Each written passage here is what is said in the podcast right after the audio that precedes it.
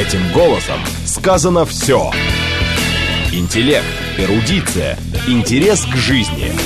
Программа Леонида Володарского. Программа предназначена для лиц старше 16 лет. Здравствуйте. У нас сегодня в гостях историк Александр Колпакидис. Здравствуй. Добрый день. Тема объясняется сама собой. Столетие Великой Октябрьской социалистической революции. И сразу же, Саш, тебе вопрос. Именно Великая?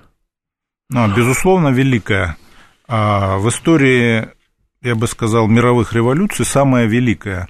Конечно, она может быть не такая красивая и интересная для изучения, как Великая Французская революция, но по своим последствиям она ее, безусловно, превосходит. В чем величие Октябрьской революции? В том, что она открыла новую эпоху в истории цивилизации. Она показала человечеству, что есть новый путь. Путь, да, путь э, э, к новому миру, миру без насилия, эксплуатации, миру социализма, миру организованного строительства будущего в интересах абсолютного большинства народа. То есть, да, я приведу просто пример. Вот был такой Эдуард Гольштюкер, страшный враг советской власти. Да, как, да. это «Пражская весна»? Да, «Пражская весна». Угу. Он был, в общем-то, безобидный такой литературовед. Кавку, главный специалист был по творчеству Кавки. Ну, сейчас никто не знает, кто это. Кто такая Кавка, да? Кто такая Кавка. Но в Советском Союзе его очень не любили. И этот Гольштюкер, которым детей только что не пугали, главный вражина такой был, он, значит, недавно умирая, дал интервью, перед смертью сказал, что в истории человечества есть самая высокая дата и самая низкая. Вот самая высокая – это революция 17 года, которая создала социальное государство, дала равные права женщинам, а там а, решила рабочий вопрос, там профсоюзы, третье, десятое, э, бешеный рост культуры, свободы слова, демократии и так далее. А самая низкая – это вот 91 год, падение Советского Союза и ликвидация основных завоеваний Октябрьской революции. Не только, а, ну, мы сейчас видим, что по всему миру что происходит. Идет война, собственно говоря, да, то есть в целом ряде стран люди воюют, гибнут, мы сейчас разговариваем, там бомбят кого-то, там убивают, террористы по всему. То есть это все, что происходит в Америке, э, где было тишь да глажь, значит, травят президента, сносят памятники, какая-то дикость везде, в Европе, а, уменьшают, пенси... Э, увеличивают пенсионный возраст, значит, э, э, разрушают социальное государство повсеместно.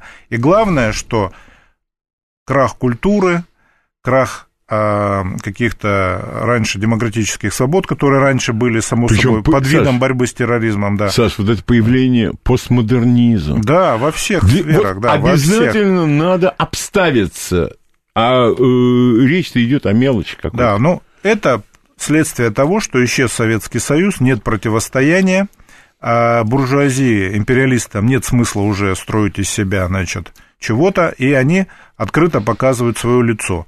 Поэтому стоит ли удивляться, что все это произошло именно... И этот Гольштюкер совершенно прав. Действительно, после 91 года все это произошло, и все это происходит, и все это дальше будет происходить, пока опять не появятся такие люди, опять не появится такая идея. К сожалению, сейчас я не вижу вот в нашем обществе продолжители этого дела, к сожалению. И я не вижу этого и на Западе. Все, на кого надеялись, там, э, испанские эти, там, всякие греческие и прочие леваки, это оказалось фуфло просто, до большевиков им, как до Марса, да, то есть, и Поэтому, конечно... Ты можешь сказать, что вот эти вот ребята, на которых там какие-то надежды возлагались, они разрушители прежде всего. А вот да они даже не разрушители, Людь, они просто манипуляторы. Они, это люди, которых используют для дурачения. Это то же самое, что у нас были вот эсеры, например, и меньшевики, ну, эсеры особенно.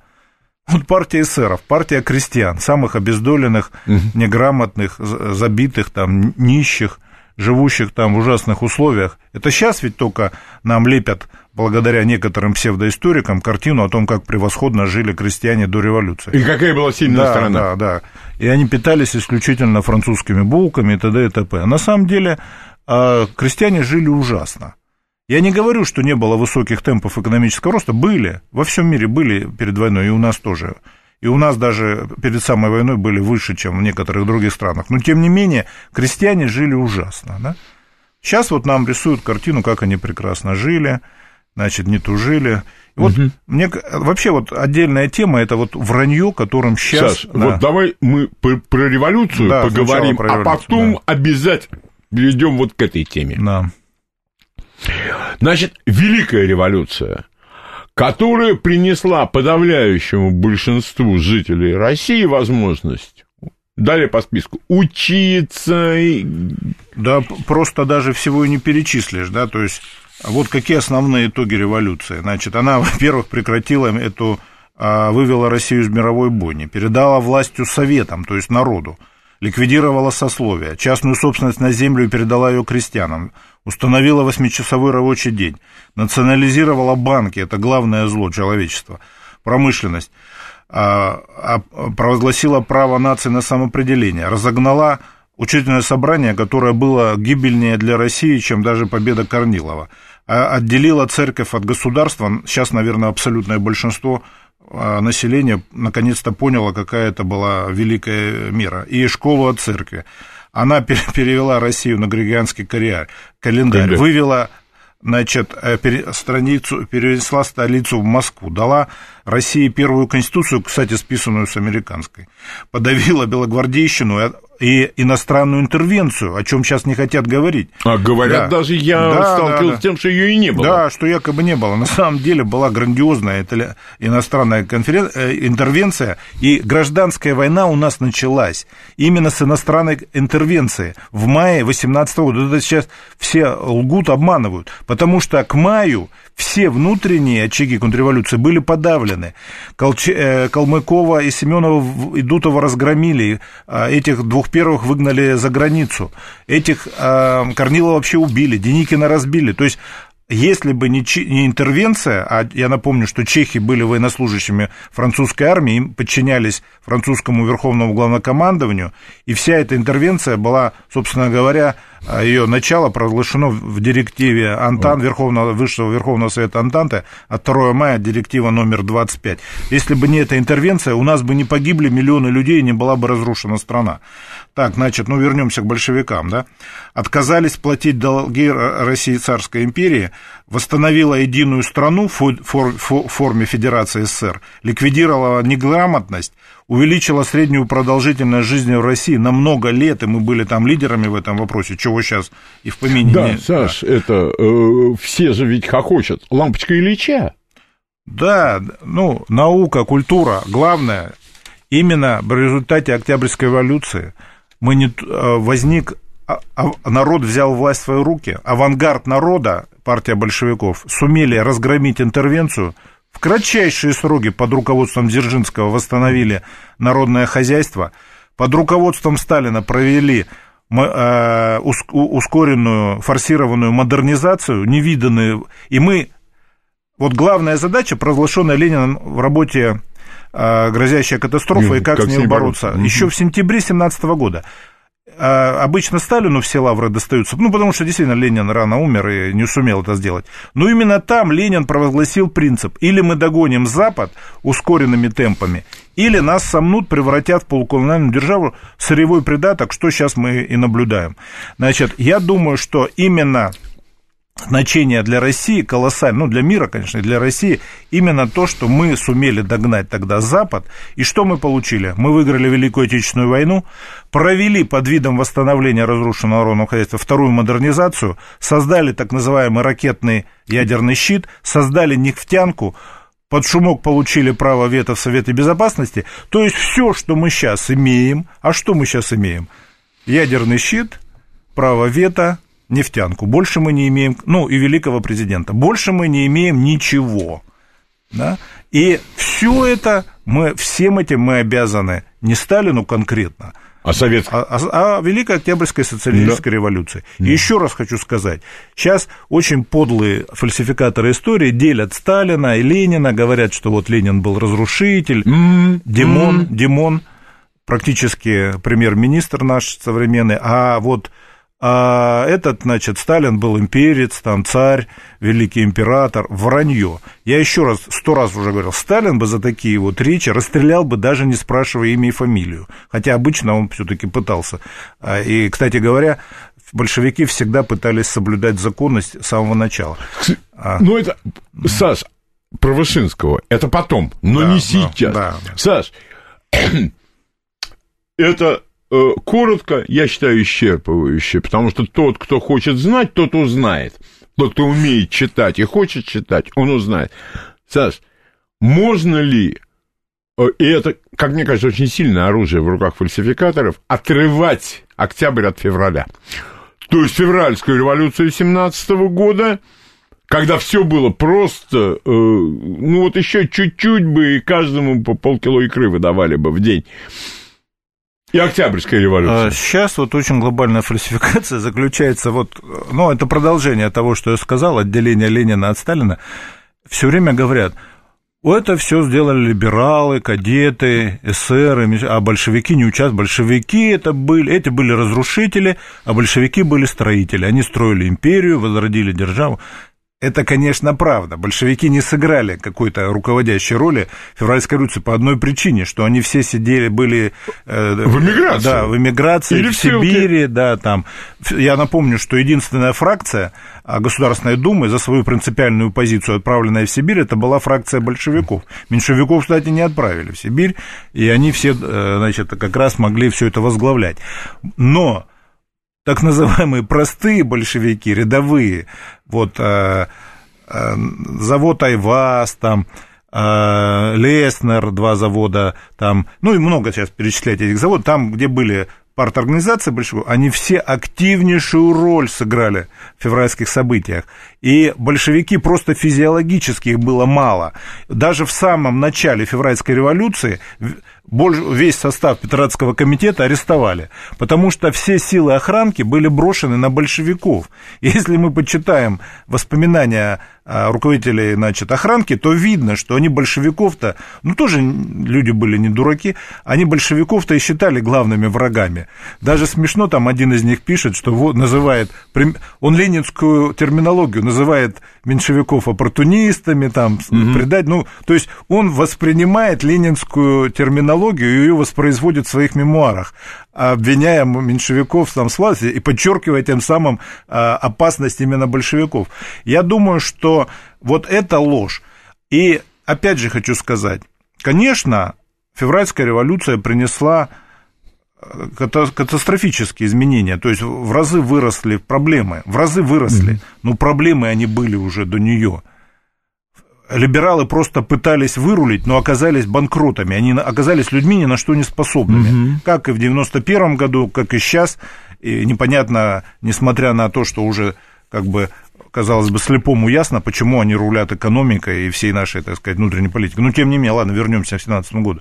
Они а, продемонстрировали, что они, а, наша элита, вот эта либеральная, она полный банкрот как сейчас она банкрот, так и тогда. Но это не значит, что они создали эти проблемы, которые были к февральской революции. Их было огромное количество.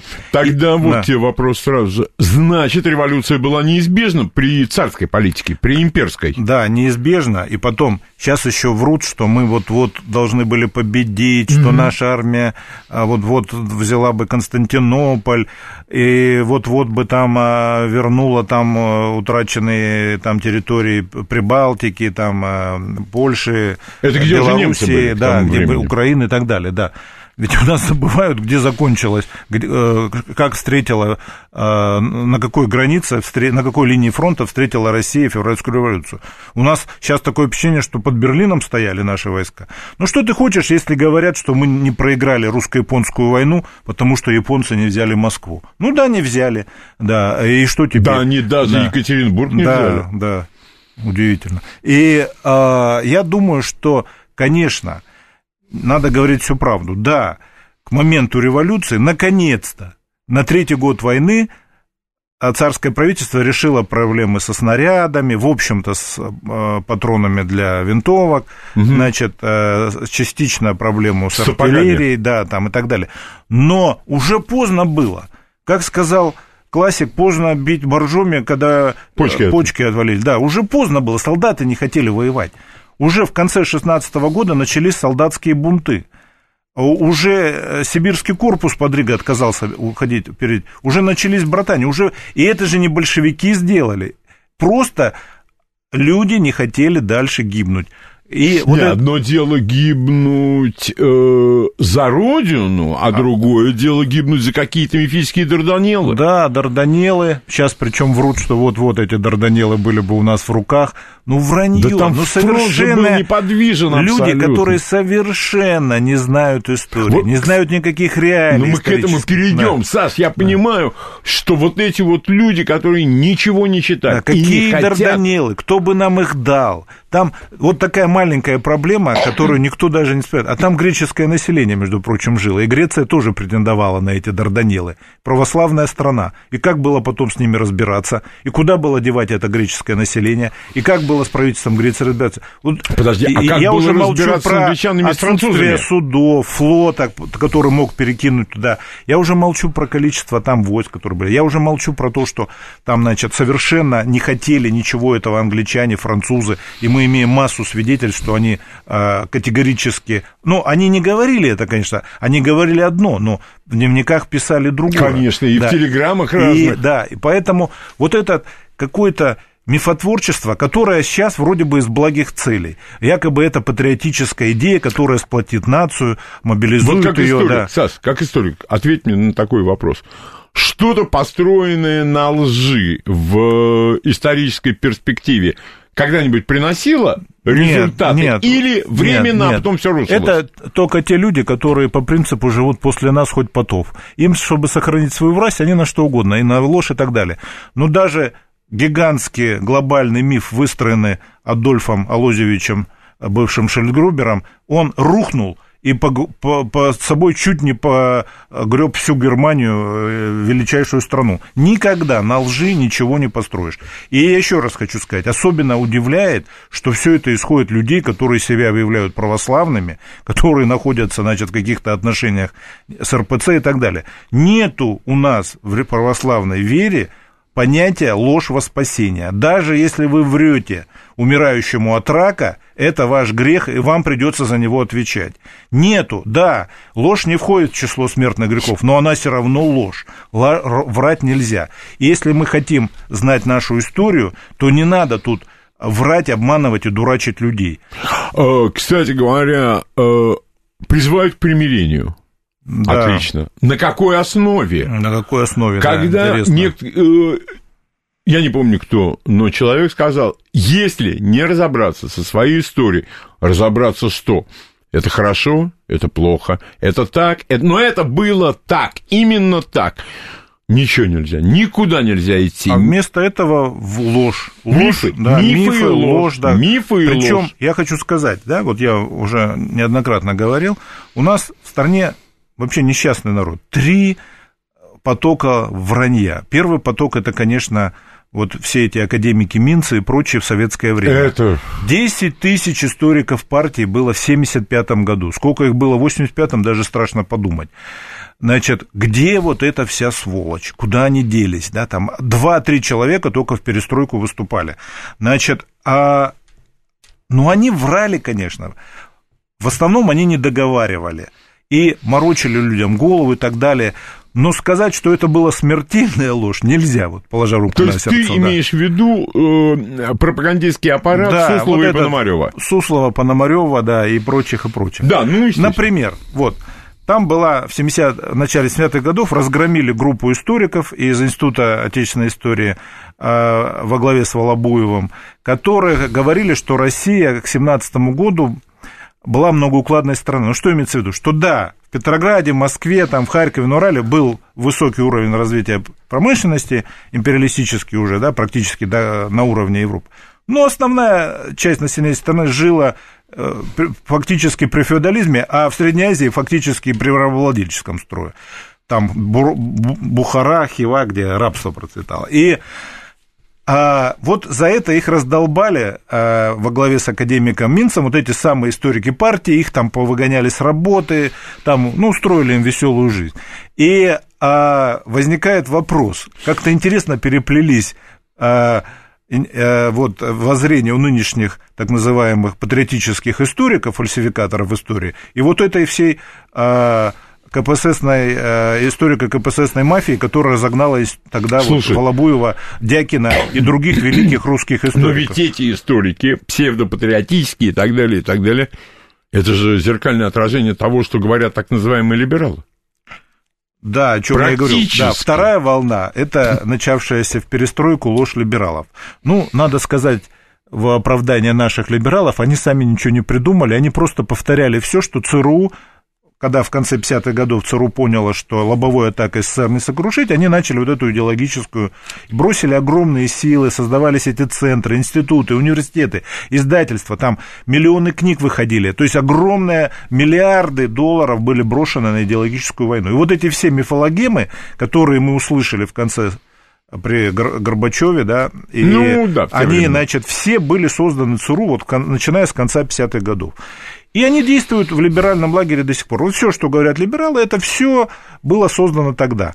А основа это служит теория тоталитаризма, совершенно идиотская, разоблаченная всеми политологами, социологами, всеми специалистами. Но тем не менее... Саш, серьезными. Да. Серьезными политологами. Да, да, да. да и несерьезными тоже, честно говоря. Даже? Ты даже себе не представляешь, да. Я просто в свое время преподавал на кафедре социологии, вообще социологи это не признают, там даже сказать, что 99% не признает. Ну и вот, эта волна, она как бы сейчас большое значение не имеет, потому что они себя дискредитировали не только в феврале 17-го, но они себя дискредитировали и после 91-го, и сейчас они полностью дискредитированы. Тем не менее, во власти они остаются, экономикой руководят, для меня загадка. Но самое, конечно, опасное, это вот нынешняя черносотня-мракобесная волна. Тут идет просто прямая фальсификация, вранье и ложь невиданная – Почему это все происходит, для меня загадка. Какая цель у этих людей, для меня загадка. Почему у нас вчера вот выступает историк, учившийся на одном со мной факультете и так далее, крупная фигура, величина там, говорит, интервенции не было, потому что не было ни одного боя интервентов большевиками. Ну вот я слушаю это и не верю своим ушам. А где ты учился, парень? Да, да в интернет залезь. А кто Лазо? А, э, Жок. штабс-капитана а, Луцкого, который руководил разведкой еще при царе, да, и потом при большевиках и так далее. Кто? А э, их же ведь... А сколько боев было в Сибири, на Дальнем Востоке, и не только с японцами, а на, на севере с кем? С англичанами? Да, с англичанами, американцами. Да, просто они не рвались, они своих русских наемников впереди посылали, Точно. чтобы те погибали. Даже и... чехи уже, даже чехи уже и те посылали впереди казаков, чтобы самим не, не, не они погибать. Они же ведь туда э, высаживались и в Архангельске, и в Мурманске, да, там в... были склады. Сотни тысяч, сотни тысяч. 800 тысяч интервентов было в это время на нашей земле. Вот называют эту дурацкую цифру 14 держав. Да, больше участвовало. Просто тупо посчитать. Греция две дивизии послала, ее на карте не найдешь. И а, я думаю, что, конечно, вот это вот глобальная ложь, которая вот запущена именно вот этой черносотенно-мракобесной волной, она, конечно, ну, не имеет себе равных в истории. Мы сейчас ругаем Украину справедливо, там действительно нагло, подло переписывают историю, Польшу там, да, да, да. смеемся над американцами с этими своими угу. рабовладельцами и так далее. Но мы-то зашли уже далеко. Далеко зашли-то уже. Уже имеем ли мы право при таких историках а, критиковать этих украинских фальсификаторах и польских? Я сомневаюсь. Нам просто надо уже как-то а, определиться, потому что а, не может народ жить с полностью переписанной историей. Конечно. Основной вектор переписывания истории это, конечно, последний царь и большевики. Вот угу. здесь как бы все поставлено ну, совершенно а, вот, э, с ног на голову.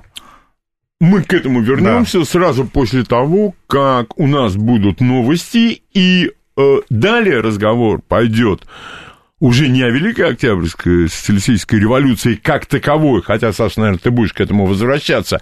Речь пойдет о том, как перевирается история, какие тонны лжи и гекалитры вранья выливаются.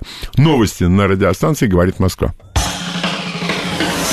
Леонид Володарский.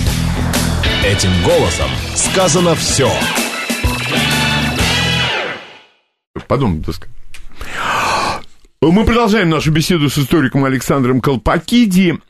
Речь идет вот... Э, мы э, сейчас, когда были новости, обменялись там парой слов, и Александр хотел бы добавить, вот, ну, Саша человек эмоциональный да. и знает очень много, и пытается нам все это рассказать. И кое-что, наверное, э, забывается. Саш, ты хотел добавить, пожалуйста. Ну вот очень порадовала новость про французских нудистов. Это да. Да, и, конечно, не все так плохо в мире, как оказывается, но я бы хотел заметить, что, несмотря на многомесячные протесты, и вся Франция участвовала, тем не менее, а, вопрос по пенсионному возрасту был пересмотрен – увеличен, и постоянно во Франции у трудящихся сокращаются права. Постоянно. И это происходит именно в результате краха Советского Союза, то есть потери завоевания Октябрьской революции. И это происходит во всем мире. И то, что вот, а, если вдуматься, то, что происходит, а, это потеря, ну, то есть идет наступление на социальное государство. Социальное государство возникло во всем мире как реакция империализма на завоевание октября, они хотели таким образом удержать рабочих у себя от восстания, выступлений. А там, кстати, было очень много. Сейчас уже об этом пытаются не говорить. Высмеивают ленинскую теорию а, мировой революции, да, но да. мир стоял тогда просто на краю этой самой мировой революции. И, кстати говоря, да. Это вопрос тебе. Ведь подобный рост возмущения социального после победы Октябрьской революции одними штыками же было не да, задавить. вот именно, да. И есть... вот посмотреть, наверное, все вот эти законы, там, что детский труд в шахтах запрещен, да, да, да, да, женщины да, голосуют да. и так далее, и так далее. Пенсионный, после... это, восьмичасовой рабочий день, выходные дни, все это было, не, это все фактически... Не от любви к человечеству. Не от любви к этим рабочим, да, а все это в результате того, что боялись, боялись, что свои рабочие поступят так, как в России. Поэтому и говорим о всемирной истории. Как-то стыдно даже повторять, настолько все эти академики Минцы заездили все эти формулировки. Да. Правильно это, в общем-то. Но сейчас даже как-то неудобно повторять, потому что это уже замусолено до дыр. Но тем не менее это правда. Это правда. И и сейчас только на своей шкуре человечество эту правду начинает, начинает осознавать. Понимать. Да. А, давай вернемся к лжепропаганде по поводу царя и большевиков, которые исходят с правого фланга.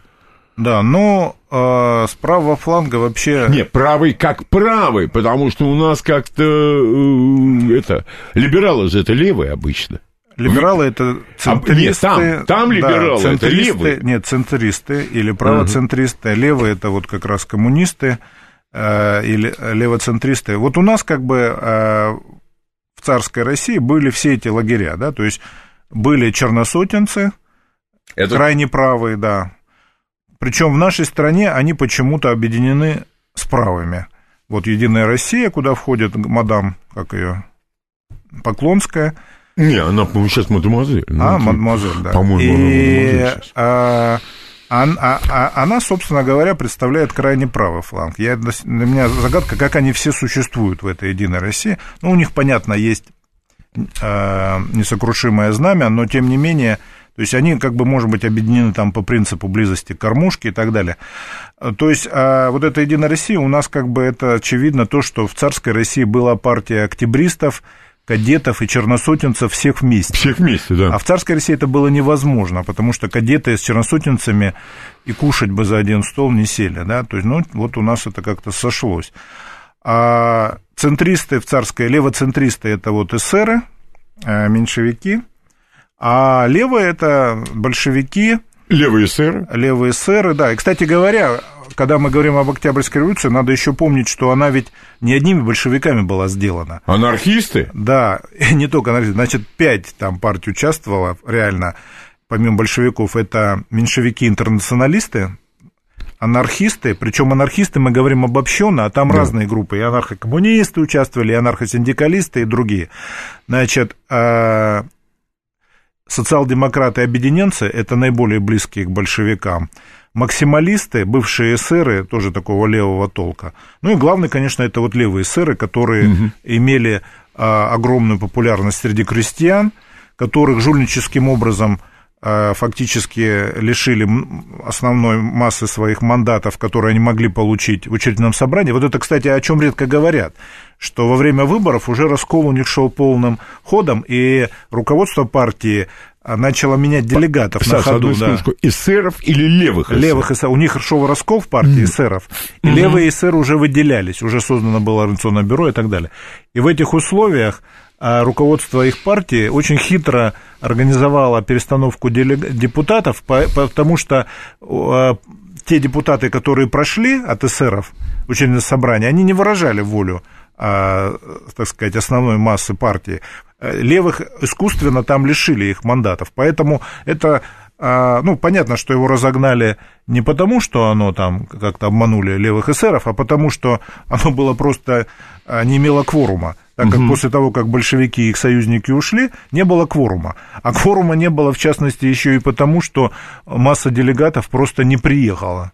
Они просто не приехали, очень много. То есть не кровавые большевики, нет, опять же таки, нет, да? Нет. И потом уже все историки сходятся в одном, я уже об этом говорил, что худший вариант развития событий, это даже был не диктатура какого-нибудь... Корнилова, Корнилова, да, при всем моем неуважении к его интеллектуальным способностям, а именно учредительное собрание, потому что это говорильня, которая бы разда...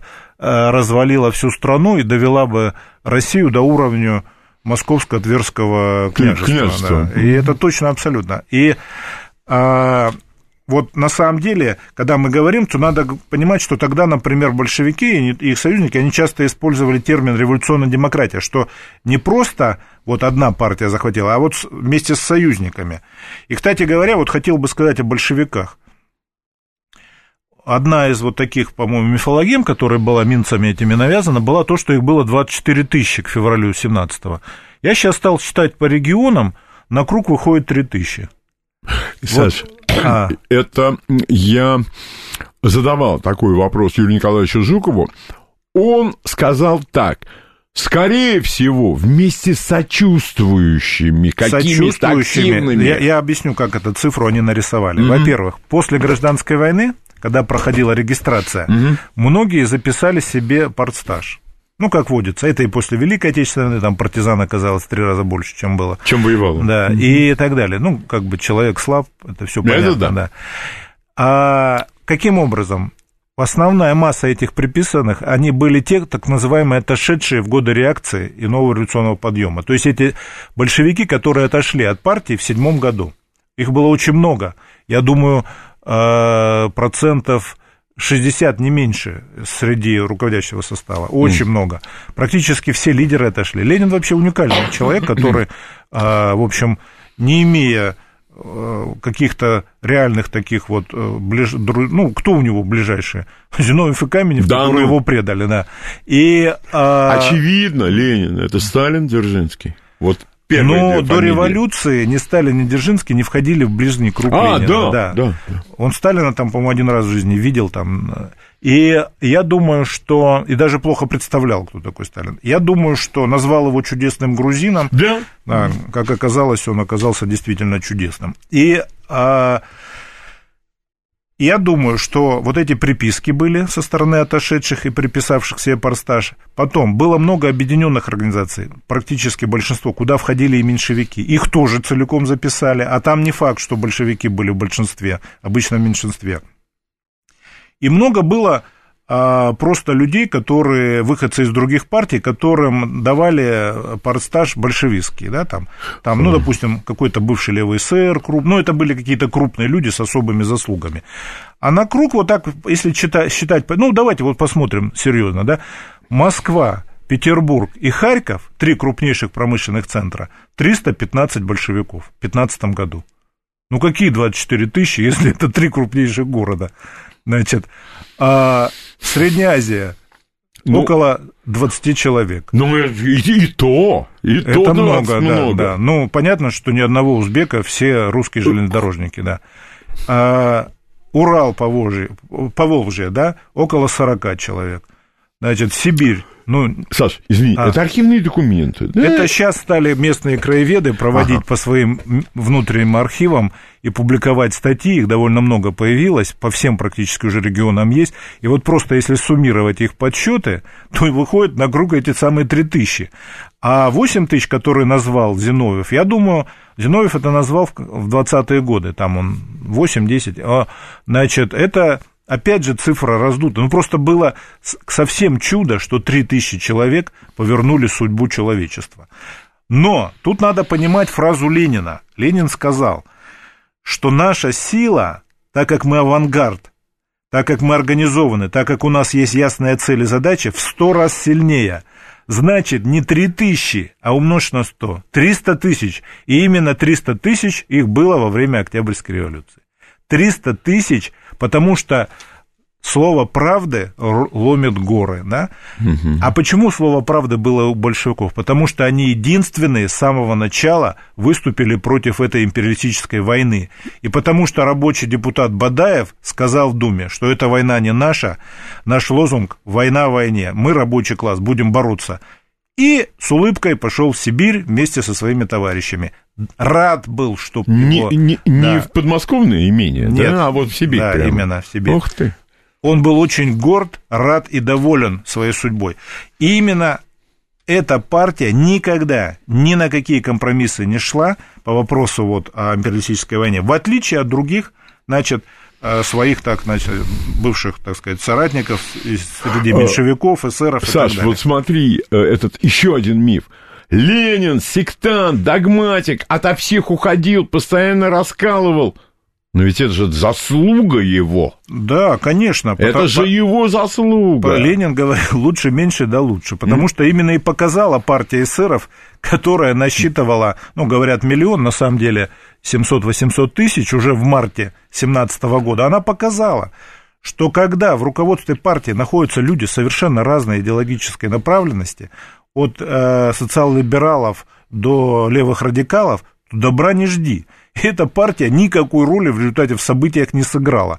То есть подумайте сами, партия, которая была по численности больше всех остальных партий вместе взятых в несколько раз.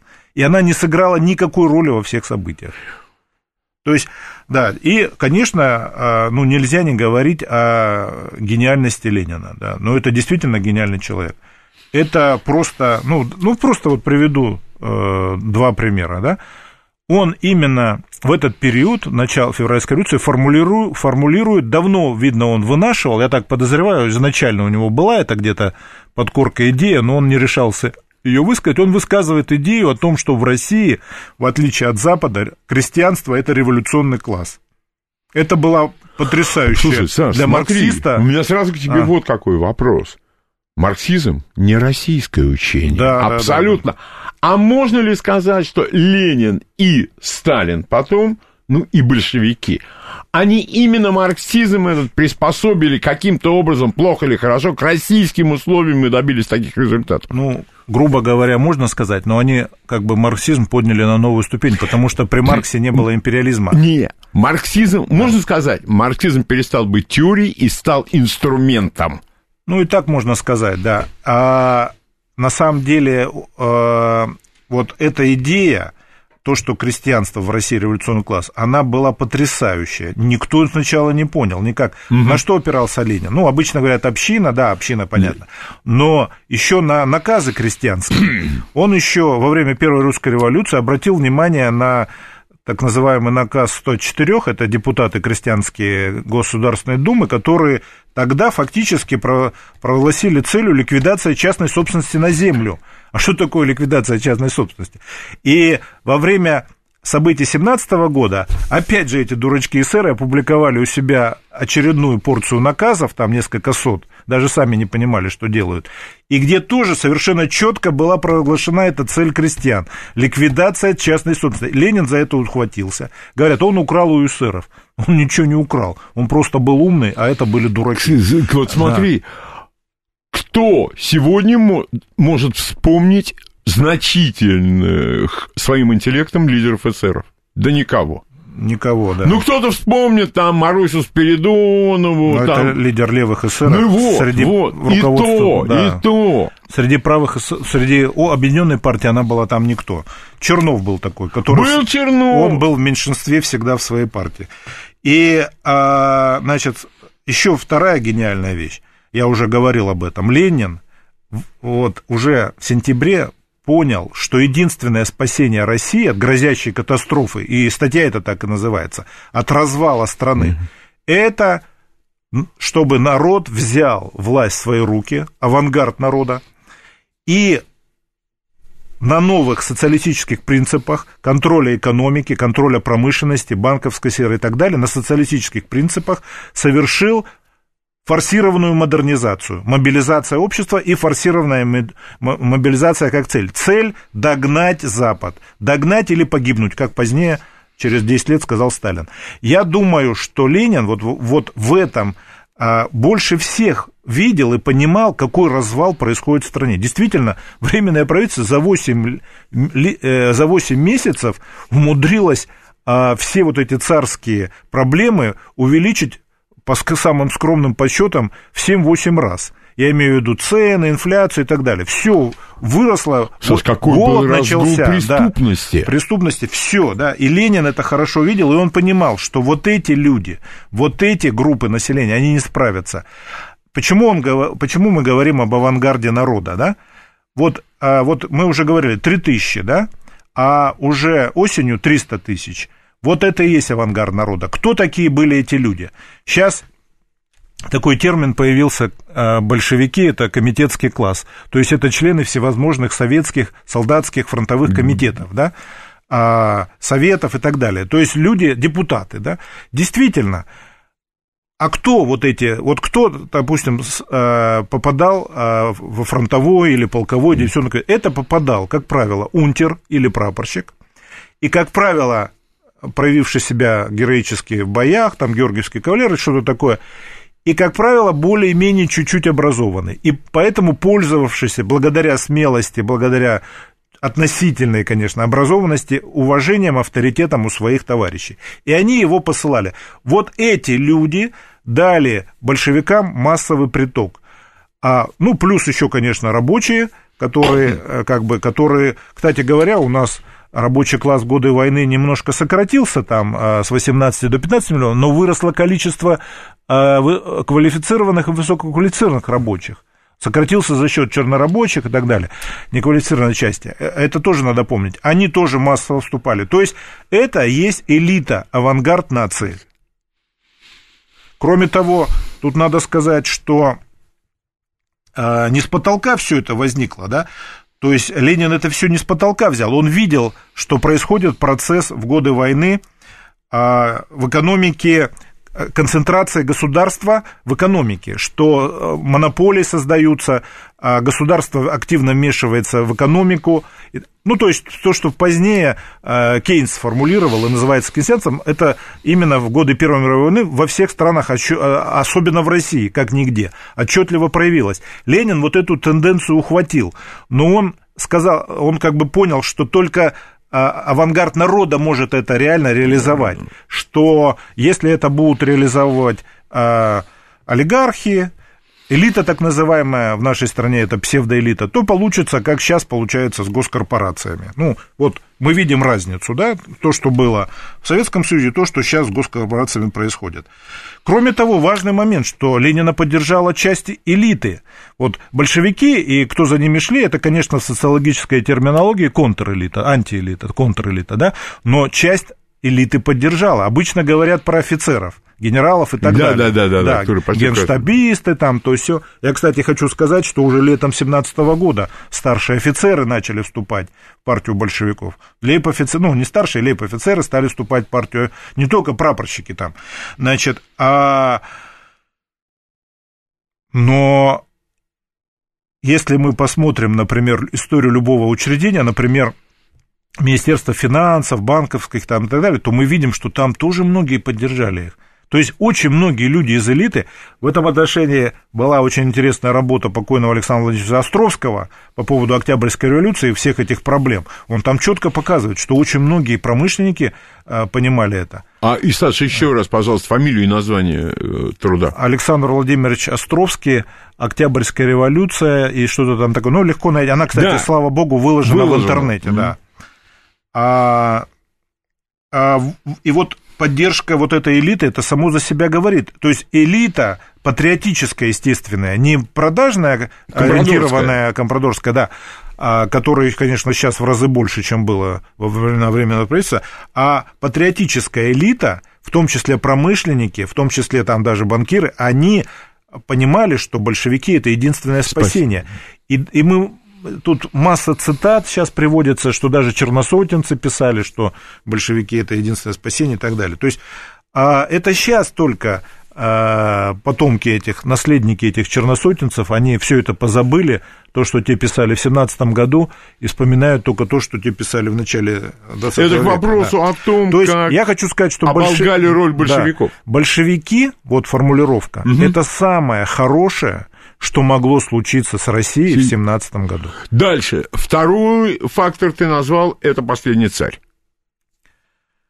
Да, «Последний царь» — это, конечно, песня, я думаю, весь год, э, вплоть до э, столетия Екатеринбургской трагедии, мы будем сейчас э, с утра до ночи слышать о да, да, да. великом страстотерпце, о христоподобном подвиге и так далее.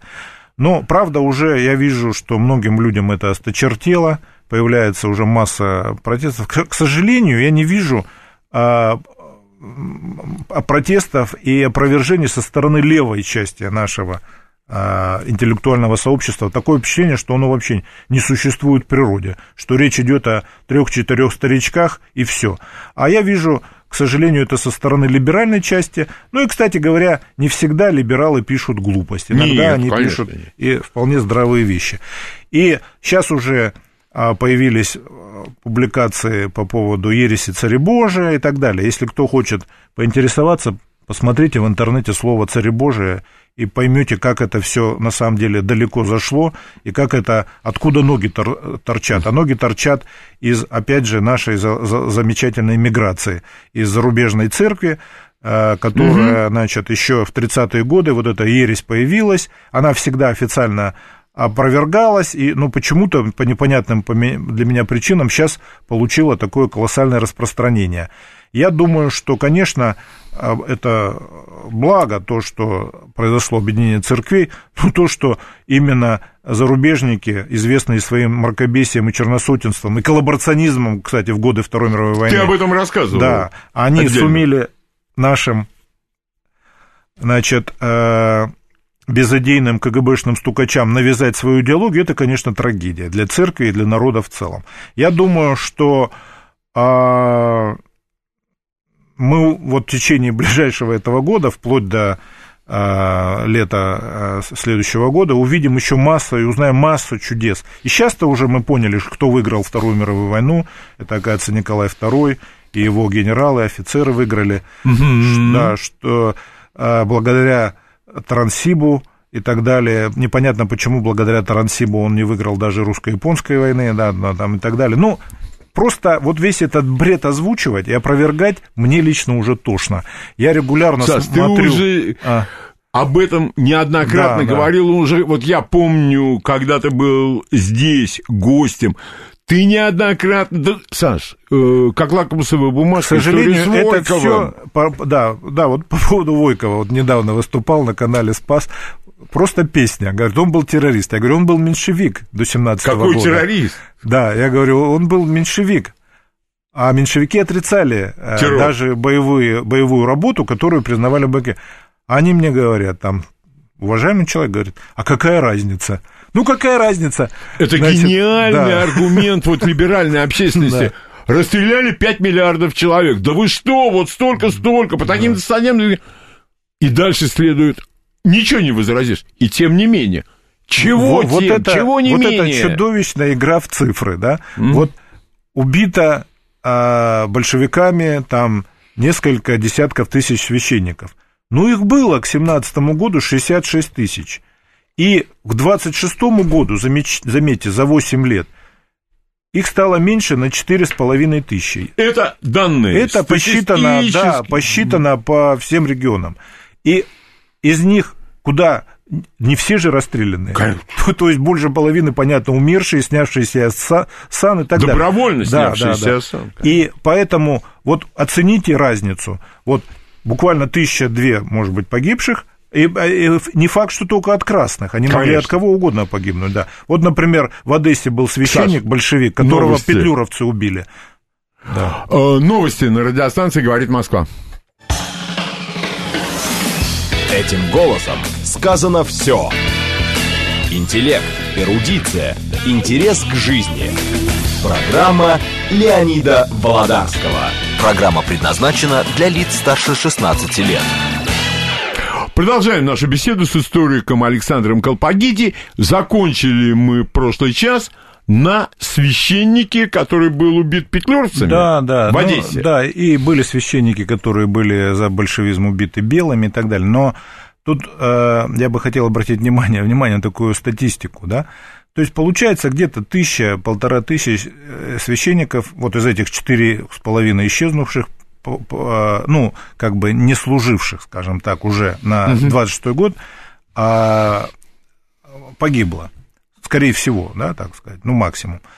Но это процент, если взять всего их было 66. Кстати, сейчас половина от того количества. Ага.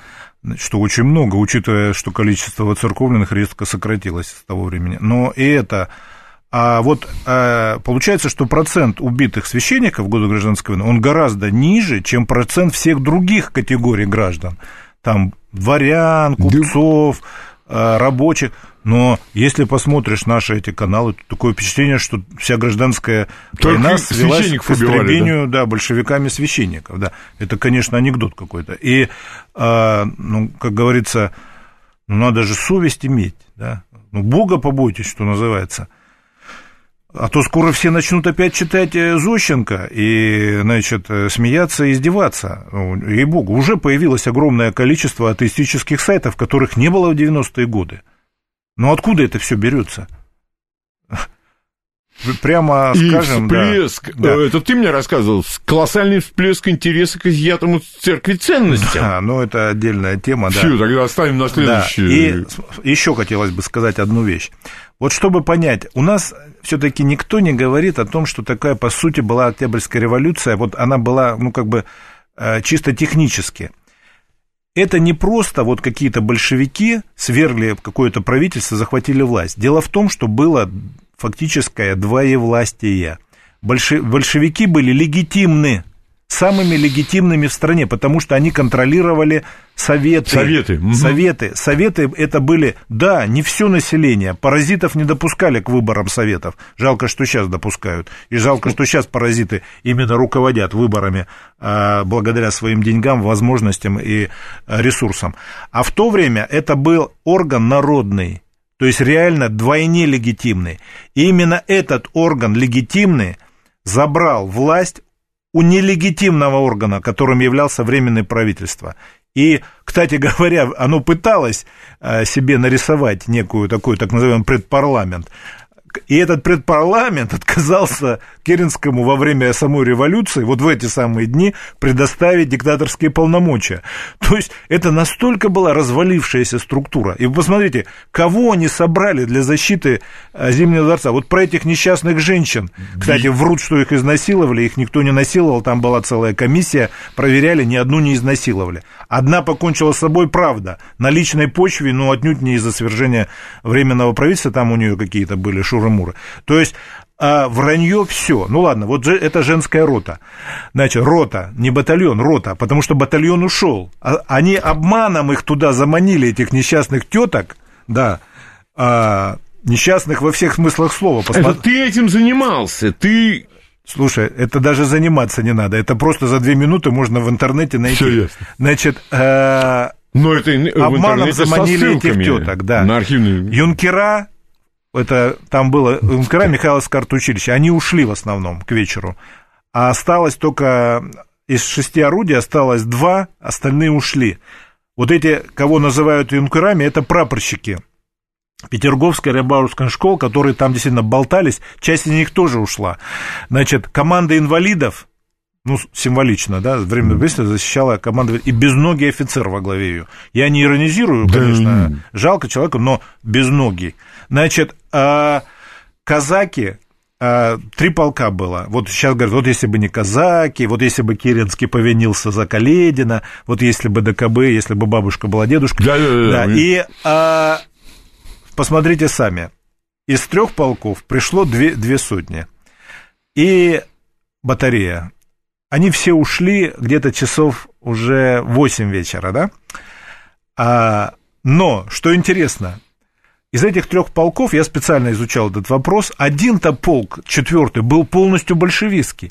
И даже удивительно, что большевики, у них был такой большой резерв, они даже не использовали этот большевистский полк. Причем этот большевистский полк годы гражданской войны дал два десятка комбригов, комдивов, и кавалеров, кавалеров ордена Красного... Да, да, вот только вот этот один из этих трех полков. Другой полк, три, один, э, первый был не то не все там с эсеровским влиянием, и только вот этот 14 и тот послал две сотни, и которые ушли.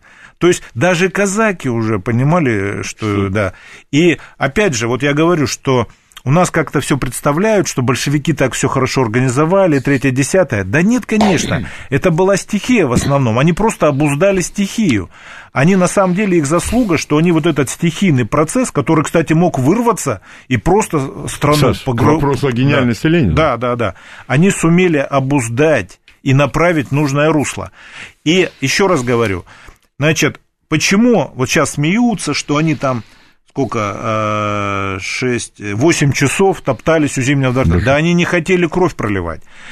Там вокруг этого дворца, вокруг этих несчастных инвалидов и этой женской обманутой роты стояла солдаты Павловского гвардейского полка, Кексгольского гвардейского полка, значит... Да, да, э, гвардейские полки. Гвардейские полки. Две роты преображенцев, литовский полк, значит, 3000 э, приехало матросни из Кронштадта, угу. да, там, а 4 тысячи э, красногвардейцев, э, в основном э, выборгских, да, то есть самых таких, что называется, боевых, оголтелых. То есть они могли этот Зимний дворец по кирпичу разнести. Да, просто не хотели кровь проливать. И сравните это с революцией в Москве, где большевики тоже контролировали Совет, где в Питере был Троцкий, в конце сентября большевики захватили руководство, ну не захватили, победили на выборах а, а, в Московском и Петроградском совете. В Петрограде это был Троцкий, настоящая фамилия, не пугайся, Бронштейн, а, а значит, а, в Москве был Нагин, настоящая фамилия Нагин. Значит, да. Ты просто вот ты откровение, откровение. Да. И а, несмотря на то, что они победили буквально накануне революции большевики в Москве, а на выборах городские э, Дум, городскую дум, думы, такие районные думы, победили все остальные партии. Значит, более 50% набрали. Более того, за них проголосовало 84% солдат московского гарнизона. И все солдаты московского гарнизона были за большевиков. Но вот что такое выборы, да, и какие угу. там депутаты нехорошие. А тем не менее, несмотря на то, что все солдаты голосовали Были за большевиков, большевиков, солдатский совет контролировали почему-то в Москве эсеры. И уже в ходе самого восстания солдаты эти собрались, скинули, выгнали пинками под зад этих эсеров и избрали большевистскую так называемую десятку, и которая потом уже руководила, да, то есть как э, в Петрограде огромное количество э, гвардейских полков, так и здесь участвовали, ну, собственно, кто были, э, кто здесь захватывал власть. Это 55-й полк, 56-й полк, 85-й, 193-й, да, да первая артбригада, там такие мастерские, 3000 рабочих работало, они орудия Э, ремонтировали, забыл, как называется, тяжелое огневое, называл как-то артиллерийское огневое, значит, там 3000 рабочих, они моментально починили пушки, которые там были, и 60 орудий передали в Восток. То есть абсолютное большинство, не большинство, а все артиллеристы были на стороне большевиков, поэтому они могли просто прямой наводкой расстреливать этих, значит, кто был да, ну и рабочих тут а, к моменту революции, к началу восстания было всего 10 тысяч Красной Гвардии в Москве. И при всем а... при том, как ты рассказывал, да. 300 Э, русских солдат, белогвардейцы, ну, скажем так, да, расстреляли да, да. в Кремле. Это, кстати, они сделали очень напрасно, потому что именно после этого началась всеобщая забастовка, после этого началось массовое записывание рабочих в Красную гвардию, и она за один день выросла в три раза, mm. до 30 тысяч. То есть тут а было... А красные вот этими зверствами почему-то не отличались? Не отличались, но вспоминают не про этих расстрелянных в Кремле несчастных солдат, кстати, в основном это же бывшие раненые, которых... 300 да. человек! Вот поставили из пулеметов прямо... Ну, сейчас не в Википедии, который источник, Леня, заметь, истинных знаний на Земле. Да ну. Ни в книгах, ни на телевидении ты эту историю не, в правдивом изложении да. не услышишь. Э? Ты не поймешь, почему начальник арсенала, старенький генерал, там выскочил, перед ними встал и стрелял, кричал, убивайте меня вместе с ними, что вы творите. Не поймешь. Оказывается, они сами во всем виноваты. Ага. У нас вообще большевики ага. сами во всем виноваты. Это да. Да. И а, вот это зверство, которое вот оно показало, ведь тут еще одну вещь минцы замалчивали в советское время. Среди большевиков, в общем, было два как бы течения, умеренное и радикальное. И вот именно в Москве умеренные имели большинство в руководстве. Они и вот имели большинство в Московском комитете, и они были в меньшинстве в областном бюро, но там оно не решало. Основные вопросы решались Московским комитетом. И вот этот э, умеренные большевики, там, Смедович, Цавцевадзе, там, Рыков и так далее, они все время говорили, давайте по-хорошему. Ну, у нас такой перевес, на, нас, на нашей стороне такие силы. Ну, неужели они такие дураки захотят? Ну, они оказались такие... Они не то, что дураки оказались, они просто оказались... Э, подонки. Потому да. что, вот представить себе, вы выводите каких-то пацанов, которые жизни не знают, которые на фронте не были, и ставите пулеметы и расстреливаете в упор русских мужиков, которые вернулись с фронта, с фронта. Которые, там, да, которые старше вас на 10-20 лет, да, у которых семьи, у которых дети, это в основном же крестьяне были многодетные. Вот это кто такие люди, да? И вот это они напрасно, конечно, сделали, потому что это весь расстрел в Кремле, их это хамское поведение, обман. Они же обманом захватили Кремль. Обманули этого несчастного прапорщика Оскара Берзиня, да, там сказали ему, что все там... Согласен. И, да, и, кстати говоря, надо сказать, что а, не хочу оправдывать вот этих умеренных московских большевиков, но им было труднее, потому что из Москвы прибыли не дострели... Ну, большевики же Петраде, они же временное правительство отпустили. Ну, сначала Петровскую, а потом отпустили, да, да, да. да. А там был один такой Прокопович, внефракционный социалист, значит, как он себя называл, редкая сволочь, кстати. И а, он, значит, вместе с группой других прибыли специально 26-го руководить здесь э, захватом власти, да. Угу. Но, смотрите, за буквально три дня с Москвы, из других городов прибыло 5 тысяч вооруженных э, ну, бойцов на помощь Москве. 5 тысяч. Из Москвы прибыл отряд из Петрог... штабс-капитана Павла Егорова, Мичмана Раскольникова из и так далее. В Москву... И из Петрограда. Из Петрограда. Да. Угу. То есть матросы, солдаты из других городов и так далее. А на поддержку этого белогвардейцев, этих, э, Комитет общественной безопасности во главе с Рудневым и командующим округом Рябцевым, а, а, Рябовым прибыло а, всего 150 ударников из Брянска. С этой стороны прибыло 5 тысяч, а с этой 150, 150 да. Угу. Ударники, конечно, никакой уже роли сыграть не могли, потому что тут прибыли из Петрограда только, из других городов. И, кстати, из очень маленьких городов, небольшими отрядами прибывали. И это показатель, это показатель. И, конечно, а вот то, что большевики в Москве, вместо того, чтобы сразу взять власть, в результате того, что хотели договариваться, это было потом для большевиков большим уроком. И, кстати говоря, Москва-то это известно. Ну, например, таким образом большевики потеряли весь Кавказ.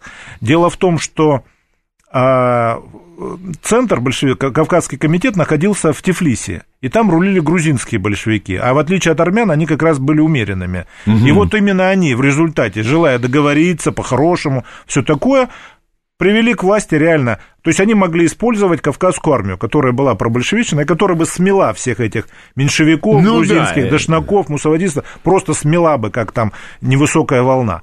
А они вместо этого договаривались, и договорились, что в результате на три года там а, вот эти мерзавцы, а, и, кстати, может быть, даже и хорошо, потому что грузинские меньшевики, они показали, что такое меньшевики это борцы за свободу, за интернационалисты, все, за да, да, они тут же устроили настоящий шовинистический режим, террора кровавого и так далее. И все сумели убедиться, что это за публика. Поэтому, когда туда пришла 11-я армия, ее встречали там как армию-освободительницу, да. И я думаю, что на самом деле вот эти события были очень сложными, и очень обидно, что до сих пор не появилась монография, допустим, где бы подробно описывались бои в Москве, потому что ведь изначально изначально. Здесь очень интересная была ситуация. Контрреволюция здесь насчитывала поначалу немного, всего 8 тысяч. В конце боев уже 15 тысяч. А большевики 5-7 тысяч в начале, то есть их даже было меньше, а в конце уже за 50 тысяч. Далеко за 50 тысяч. И, Саш, буквально небольшой экскурс про главный, практически это главный инструмент э, в их лжепропаганде, что справа, что либералы – дерганье цитат. Да, дерганье вот, цитат. Вот, например, давай начнем. Вот пост... Любой из них говорит, а вот Вышинский сказал, что царица э, э, признание царицы доказательств. Да, Какой да. был мерзавец. Да, да. А на самом деле, если там продолжить, он да. как раз предостерегал следователя от того, чтобы только на основе доказательств они э, дела делать. То есть но это, конечно, не говорит, что эти следователи не продолжали это делать, поскольку Нет, Саш, так это же мы говорили уже про Ежовщину. От 1937 да, года да, ты рассказывал да, про да, Ежовщину здесь. Да, но, тем не менее, вырвано из контекста. Или фраза Ленина, что русский человек э, по натуре есть подлец и что-то там негодяй, да. а дальше говорится, это относится к русскому бюрократу. Ну, скажите, дорогие радиослушатели, ну, среди вас есть хоть один человек, который не думает, что русский бюрократ – это подлец и негодяй? Я думаю, что нет. Очень бы просил позвонить, если есть хоть один человек, ну, который да, после думает, что новостей. русский бюрократ – это не подлец Саш, и негодяй. А... а это распространяют с бюрократов на весь русский на весь народ. народ. То есть Каждый кухар, вот большевики да. такие были идиоты, что да, Ленин сказал, да, что да. каждый кухарка там должна быть... И даже вот эту фразу Покровского, что история это политика обращена в прошлое, вырывают из контекста, а он как раз критикует английского историка, который это сформулировал,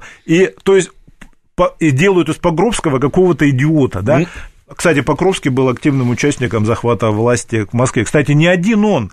Например, активнейшую роль здесь сыграл, ну, Э, профессор тоже Московского университета, астроном Павел Штенберг, кстати говоря, немец по национальности из богатой Саш, купеческой... а правду говорят, что Минц у Буденова воевал в первой конной? Да, Минц воевал у Буденова в первой конной, да. И вот туда, здесь... кстати говоря, э, вопрос... Семен Михайлович отбирал лично, он трусов-то туда не брал да, никогда. Нет, Минц очень хорошо воевал, это безусловно, да.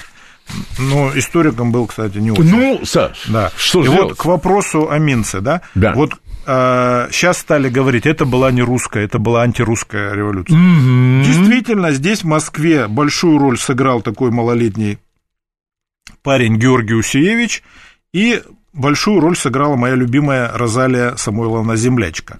Но не главную роль. А главную роль здесь сыграл рабочий из семи чиновника Алексей Ведерников.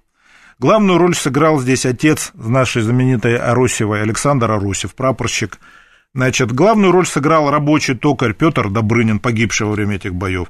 Главную роль сыграла дочь чиновника дворянка Мария Костеловская, заместитель начальника штаба Красной гвардии Москвы. Главную роль сыграл здесь уже а, сын приказчика рабочий Виктор Нагин. Главную роль здесь сыграл дворянин, бывший народник – очень крупный историк, литературный критик, литературовед Михаил Алминский. Он был гораздо старше остальных.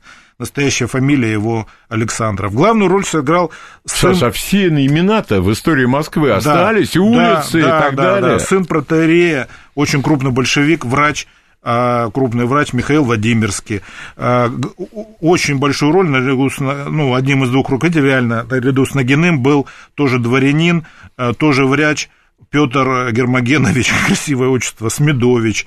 Значит, вот этот немец э, Штернберг, может быть, думают, что он не немец, немец, значит, астроном, профессор МГУ. Саш, в честь его... А, а вот Войков, честно, он из Да. казачьей семьи, да? Отец украинец, мать Иванова русская, да. Ой, то есть вот, вот не, Да, не крещенные, сходятся, да? крещенные в Софийском соборе, Керченском главном соборе. Саш, не да. сходятся, да? Да, главную роль здесь играл Емельян Маленков, не- однофамилец того. Тот был Маленков из дворян, которого все знают, а этот был работяга из рабочей семьи и так далее. То есть здесь, в Москве, а, ну, может быть, это естественно, неестественно, не знаю, но процент а, русских просто колоссальный. Вот в Петроградском военно-революционном комитете из 82 а, членов русских больше всего, 30. Значит, евреев там 21, латышей, поляков, украинцев очень много, меньше там это 8, по-моему, латышей и так далее. А здесь, в Москве, абсолютное большинство русских. И говорить, что здесь народ не играл, а эти 30 тысяч красногвардейцев, а что, мастеровые, как их тогда называли, это не народ? А кто народ? А солдаты вот этих 55-го, 56-го, 85-го, 193-го и других полков, артбригад двух, которые... Это не э, крестьяне в солдатских шинелях, это не народ, а кто они? Это все евреи. Тут одна Засланные, да, я добавлю. бывшая работница советского телевидения, которая сейчас стала почему-то грузинской княгиней, выступая, сказала, значит, никакой народ тут не играл, и сослалась на Горького, сказала, что это 40 интеллигентов захватили власть. Ну, извините, 40 интеллигентов. Они не могут договориться. Они Да. изначально Нет. не смогут А как договориться. 40 интеллигентов могли э, захватить Зимний дворец? Как 40 интеллигентов на Тверском бульваре с огромным боем э, захватили градоначальство? Это одно из ключевых было сражений в а Москве. откуда взялось триумфальное шествие советской власти? Этот, конечно, можно сказать, что их командир, офицер Юрий Саблин, действительно был из очень богатой семьи, там культурный, все такое, но он никак не интеллигент, потому что всю жизнь прослужил потом в Красной армии, да, то есть это военнослужащий, да, из купеческой богатой семьи, но военнослужащий. И, а, кстати, очень много здесь и младших офицеров, как и в Петрограде, участвовало в захвате власти. И подавляющее большинство этих, да, были среди них латыши, конечно, там встречаются, но латышей, кстати, в отличие от Петрограда, здесь гораздо меньше. Поляков здесь, как ни странно, много. Они входили во все уровни большевистского руководства, но поляки в то время были членами нашей единой страны, да. В конце концов, поляки – это славянский народ, хотя и неправо, неправильно верующий, но тем не менее славянский. И поэтому говорить о том, что это какая-то антинародная, антирусская революция, может только откровенный враль. Враль. Или человек, который, как один из наших экспертов Сергей Шестов сформулировал, ошибочно родившийся в России. Да, да, это точно очень хорошая формула. Мне тоже очень это определение понравилось. Ошибочно родившийся в России, и который по сей день об этом жалеет, но и на Западе они особо никому не нужны. Да, в этом их трагедия. Да, да, да, да.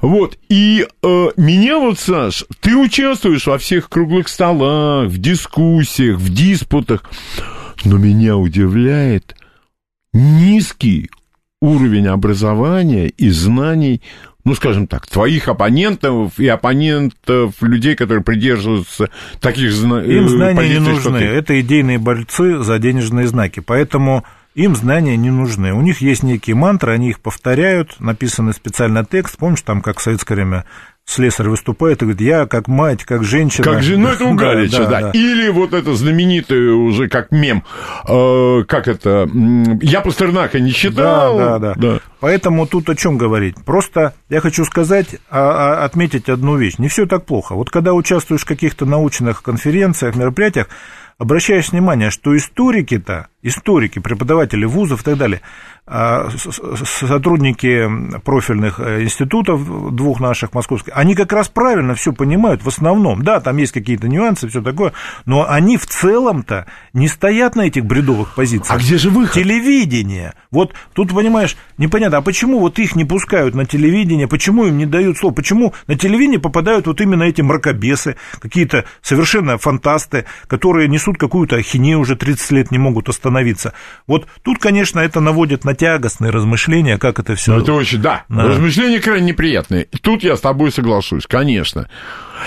И, э, не, ну эти, это, не, не, не, не, я сейчас это плакать буду, когда ты про телевидение начал говорить, я вижу эти честные пустые глаза, э, в которых в одном зрачке евро значок, а в другом зрачке глазу, э, значок доллара.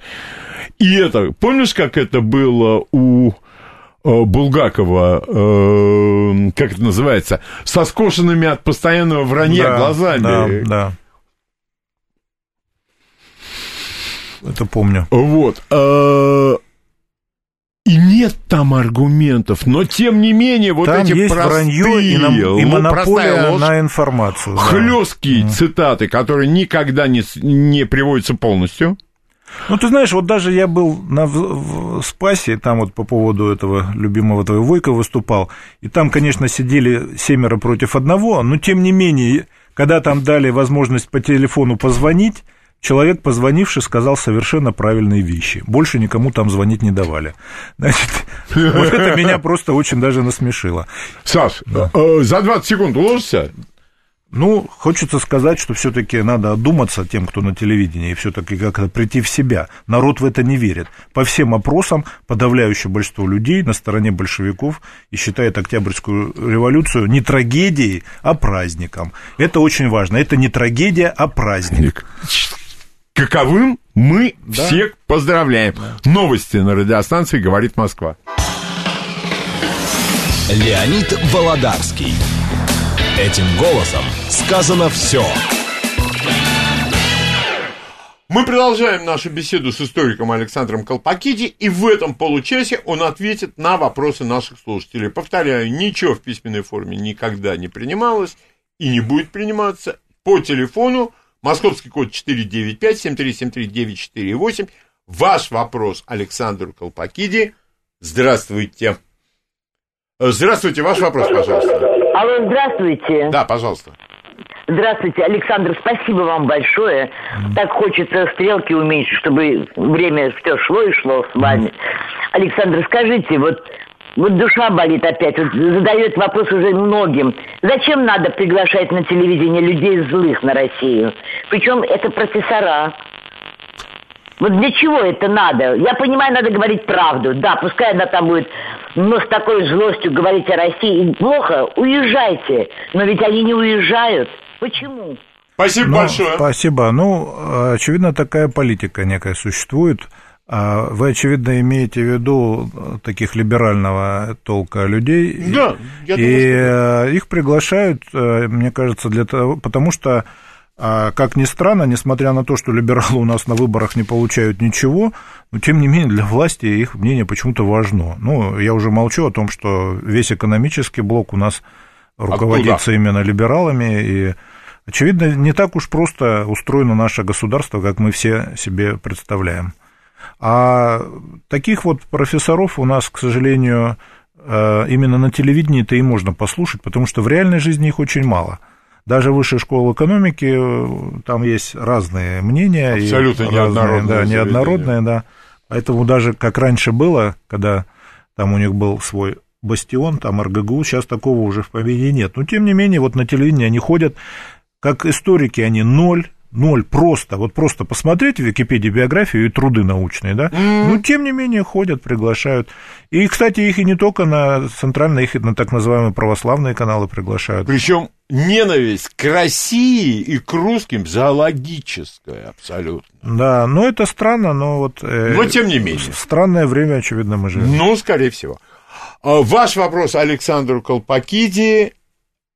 Здравствуйте. Ваш вопрос, пожалуйста. Здравствуйте, Василий. Да, ваш вопрос, пожалуйста. Скажите, пожалуйста, мне много лет, участник всех войн, начиная с Великой Отечественной, 7 лет, мочил фашистов Бобруйск. Спасибо. Вопрос, вопрос, пожалуйста. А, вот что-то связь. Ой-ой-ой, как жалко. Как жалко. Ну что ж, э, ваш вопрос, пожалуйста, задавайте. Здравствуйте. А, Здравствуйте, добрый день.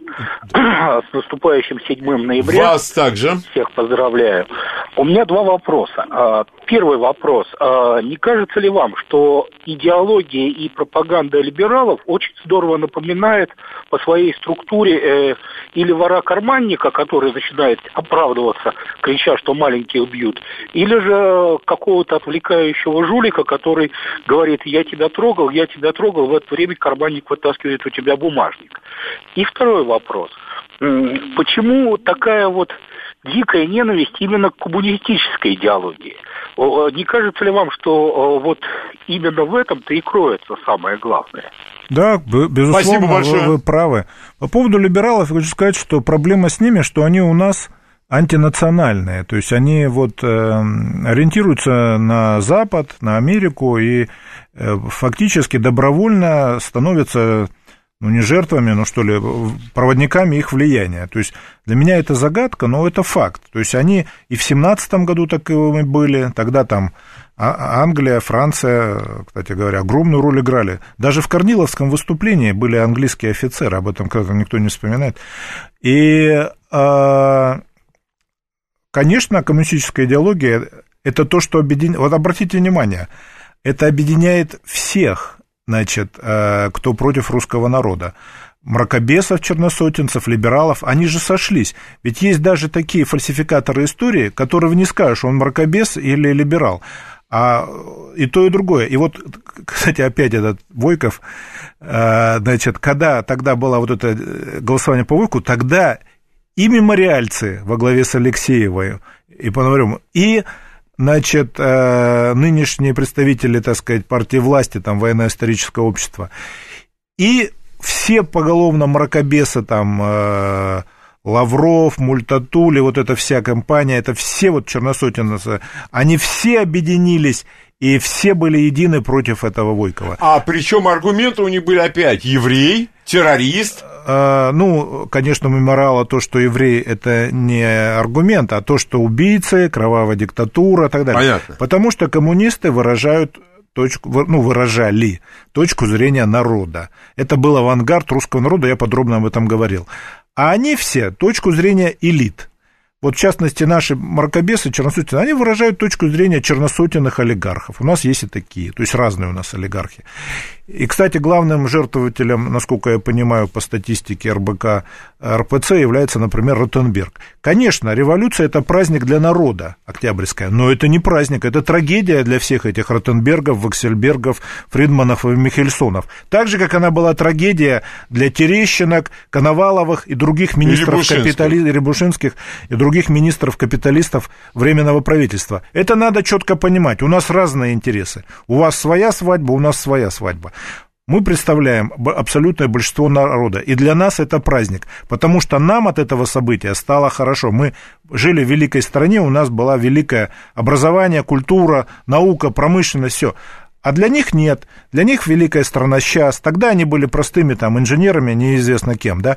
А сейчас они хозяева жизни. Поэтому это надо понять. Для них это трагедия. Но для народа, для абсолютного большинства граждан это праздник. И, к сожалению, у нас абсолютное большинство граждан это, к сожалению, не понимает, потому его дурачат с утра до ночи. 7373948. Ваш вопрос, Александр Колпакидис. Здравствуйте. Здравствуйте, Михаил. Скажите, пожалуйста, а где принимался вопрос о вооруженном восстании? Вот я слышал, что у Суханова на квартире, а у самого Суханова это не написано. Это единственный источник, говорит Ларина, после того, как она отсидела, она написала воспоминания. Есть еще какие-либо? А, Ларина это жена Бухарина. Да, вот а, основное решение было принято не, ну, 10-го, вот это предварительное было там узким кругом, а 16-го это было э, в Петрограде в одной из районных дум. Кстати, эту думу возглавлял Калинин, будущий вот этот Михаил, Михаил Иванович. Иванович. Да, да, да. Там они а это было недалеко от того места, где на квартире Фофановой скрывался Ленин. Он туда пришел, там было, если я не ошибаюсь, около 30 человек. Они, это были не только, естественно, члены ЦК, оно было гораздо меньше, но и были представители там фабзавкомов, профсоюзов и так далее. И вот там было принято это, Лесневская, по-моему, дума, там было принято это решение, а, двое были против, это кстати, самые близкие к Ленину люди, а, Зиновьев и Каменев. Четверо воздержались, и вот 19 а, проголосовало а, по-моему, за. Вот это 16 октября, вот это было принято окончательное решение. Но а, им пришлось перенести срок восстания, потому что Каменев написал эту статью, выдал срок восстания, поэтому, кстати, он и временное правительство подвел, потому что оно тоже все время ждало восстания, а восстание никак не начиналось.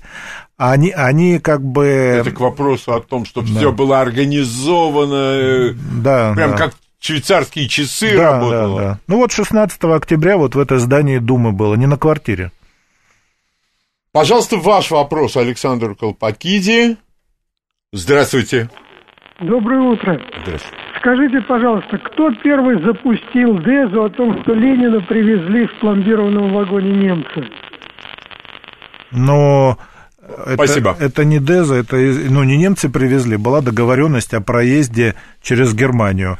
Подождите, а, Саша, а. а отсюда же ведь такие же поехали в Германию? Это же был какой-то нет, обмен. Нет, там, значит, э, нет, там, значит, было три вагона, да, причем говорят только про тот, где был Ленин, а, три поезда, а говорят, это не один вагон, э, значит, а сначала пытались проехать через Англию. Ленин не хотел ехать через Германию, понимал, чем это может кончиться, ну, и чем кончилось реально. А, ну, не получилось. Более того, даже из Америки, когда Троцкий пытался проехать, а, его там арестовали, интернировали и так далее, и долго задержался, и так, ну, не один Троцкий, там и других тоже. И, то есть, Антанта сознательно не допускала их в страну. А, действительно, а, немцы после переговоров, которые были там через швейцарских социал-демократов, согласились. Непременным условием было, что никто не будет к ним заходить, и они не будут выходить, что они проедут через Германию, как бы вот там, ну, пломбы как таковые ну, не вешались, это несколько э, чрезмерно. И вот они, значит, э, доехали, на пароме переправились в Швецию, и оттуда уже через Финляндию приехали в Петроград. В то время ни у кого это не вызвало никаких э, осуждений. Более того, Ленина встречали как никого. Вот это удивительно, но факт. Плеханова и близко так не встречали, хотя, казалось бы, фигура более крупная и удобная для всех. Но, тем не менее, его встречали все.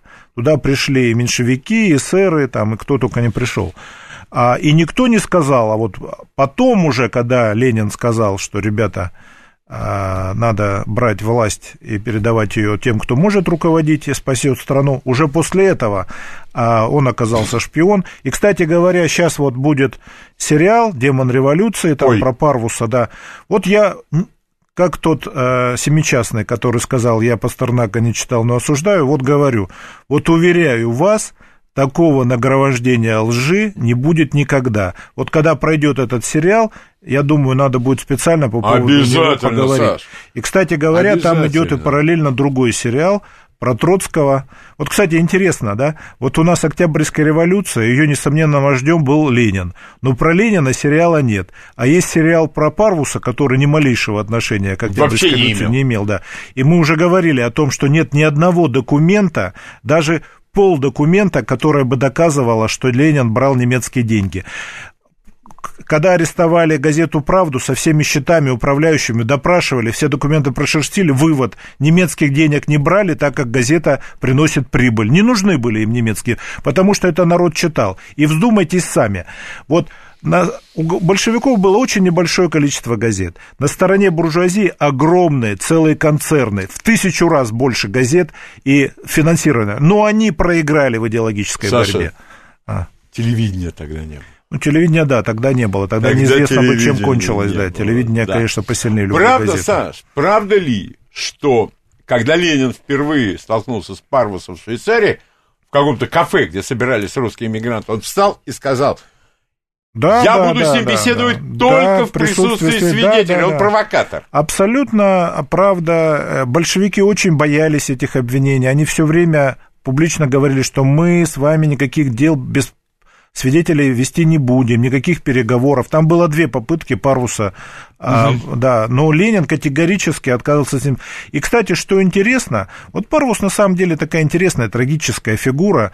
Это такой вот пример человека, знаете, была такая мудрая мысль, вино и бабы доведут до Цугундера. Да, да, да. да вот это был прекрасный, одаренный человек, там, умнейший и так далее. Но вот он из-за желание стать миллионером, продал, что называется, своих товарищей, продал свою идею, и вот превратился в такого всеми презираемого изгоя.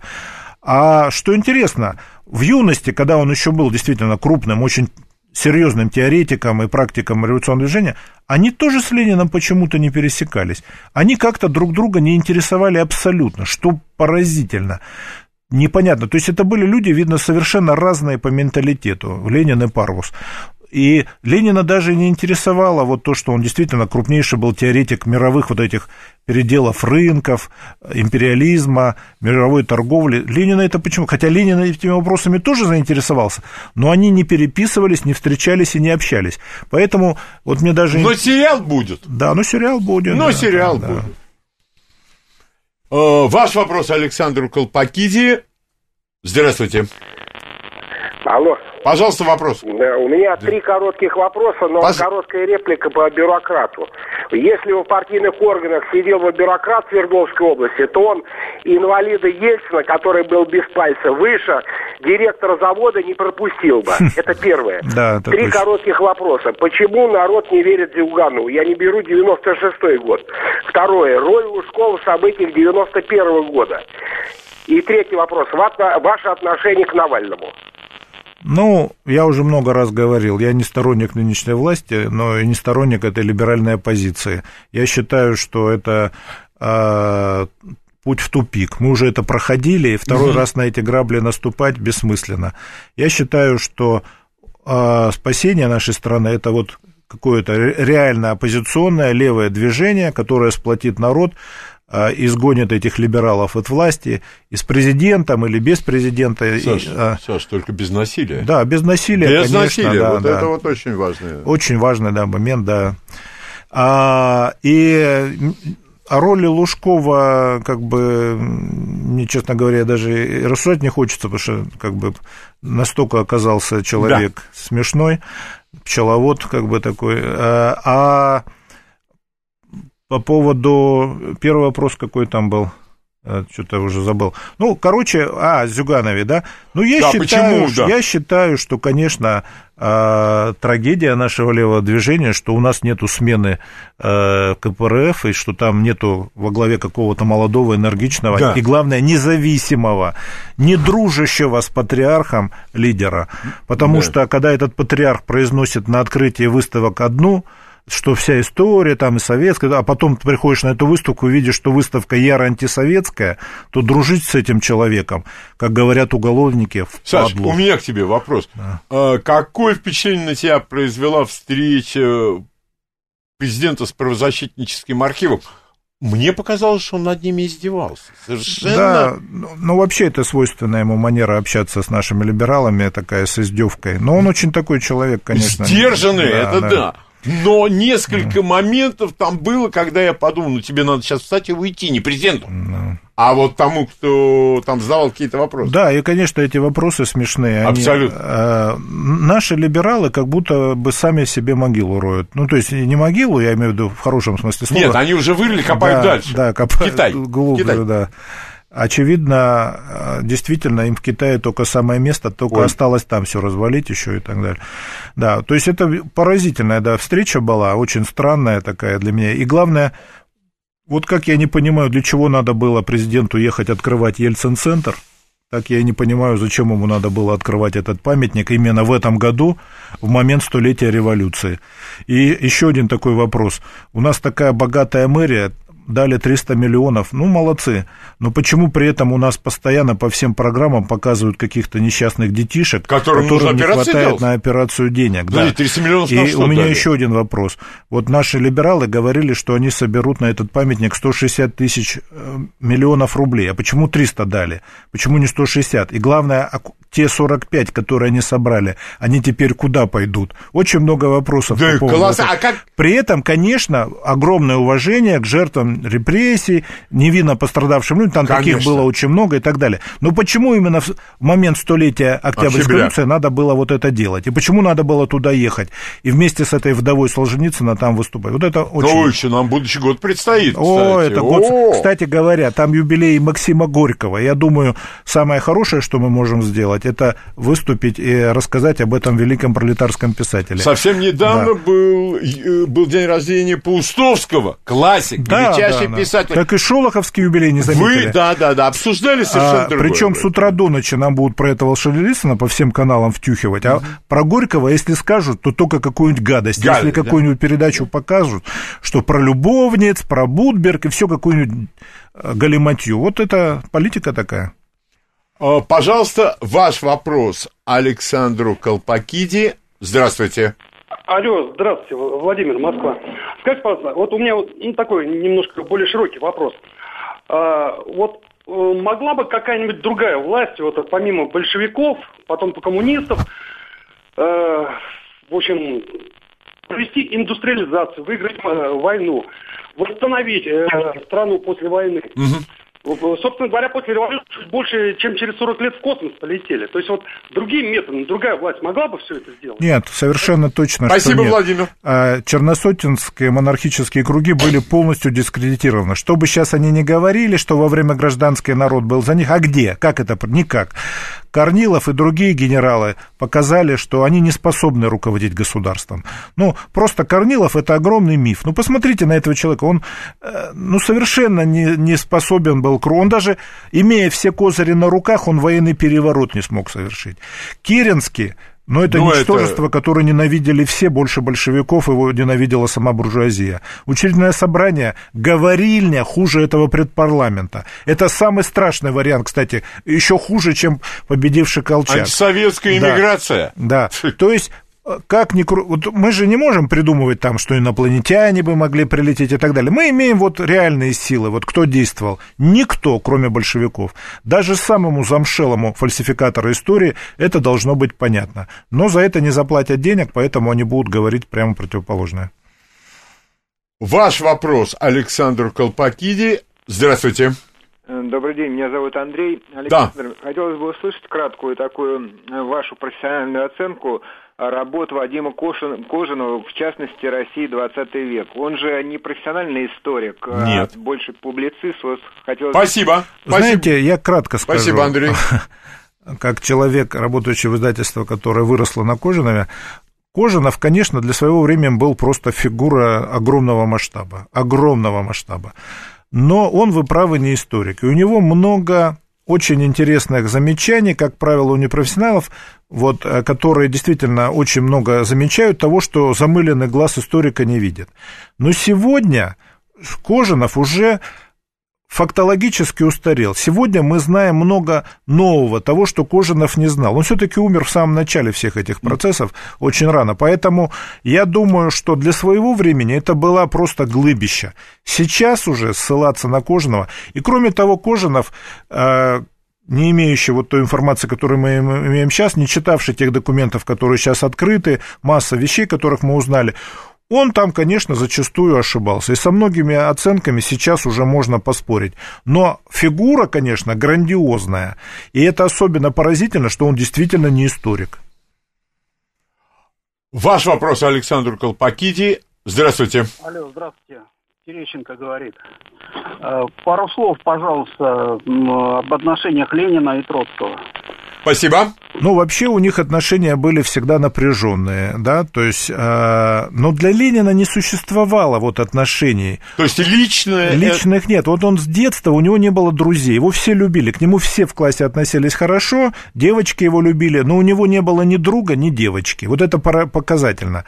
То есть, э, вот Крупского он, я думаю, что не особо-то любил, но просто это было важно для деятельности, да, и вот он был всегда таким хорошим, примерным, заботливым мужем, но тут не было никаких страстей, чувств и такого. Более того, он там любил там другую девушку сначала, которая ему передачи в тюрьму носила, Якубову, но так как она, сволочь, стала меньшевичкой, он, Ай. значит, с ней больше отношений никогда не поддерживал, не вспоминал и все такое. То есть это был как бы какой-то такой человек-машина, запрограммированный на вот результат. На политическую Да, да, да. результативную деятельность. А Троцкий, конечно, с самого начала ему понравился. Потом, когда на втором съезде Троцкий поддержал меньшевиков, они вплоть до революции были злейшие враги, он его оскорблял и удушкой называл и так далее. Это всем известно. Но когда Троцкий вернулся, занял относительно верную позицию, сыграл большую роль, безусловно, как председатель Петросовета. Он тут долго рассказывать, какую позицию он занимал о дате восстания. Да, в следующий да, раз. Да, в следующий, следующий раз. раз. Но, тем не менее, Ленин его очень даже терпел, они нормально общались. У него не было ни с кем личных отношений. Вот говорят, что он любил Бухарина и Мартова, я не верю, потому что, а, ну, Мартов был настолько ничтожный человек, что любить его Ленин просто не мог. Он просто его смешил, как шут Гороховый.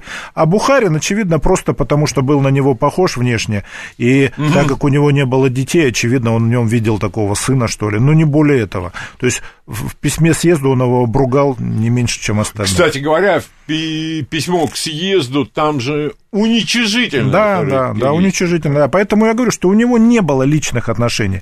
Пока Троцкий проводил неправильную политику, он его ругал. Когда тот стал проводить правильную, он с ним был в нормальных отношениях. Саш, огромное тебе спасибо за то, что ты сегодня пришел. Интереснейшие, интереснейшие вещи ты рассказывал. Кстати, мне недавно сказали, что когда Ленин поступил в свою гимназию, далеко не худшую, их было 55 человек, а закончили 8. Тоже, по-моему, красноречиво. Саш, не последний раз, надеюсь, я понимаю, что у тебя сейчас занят, очень ты занят, но все-таки рассчитываем на то, что ты будешь к нам приходить. Еще раз огромное спасибо, все будет нормально, услышимся в следующее воскресенье. До свидания. До свидания. С праздником. Праздником всех. Программа Леонида Володарского.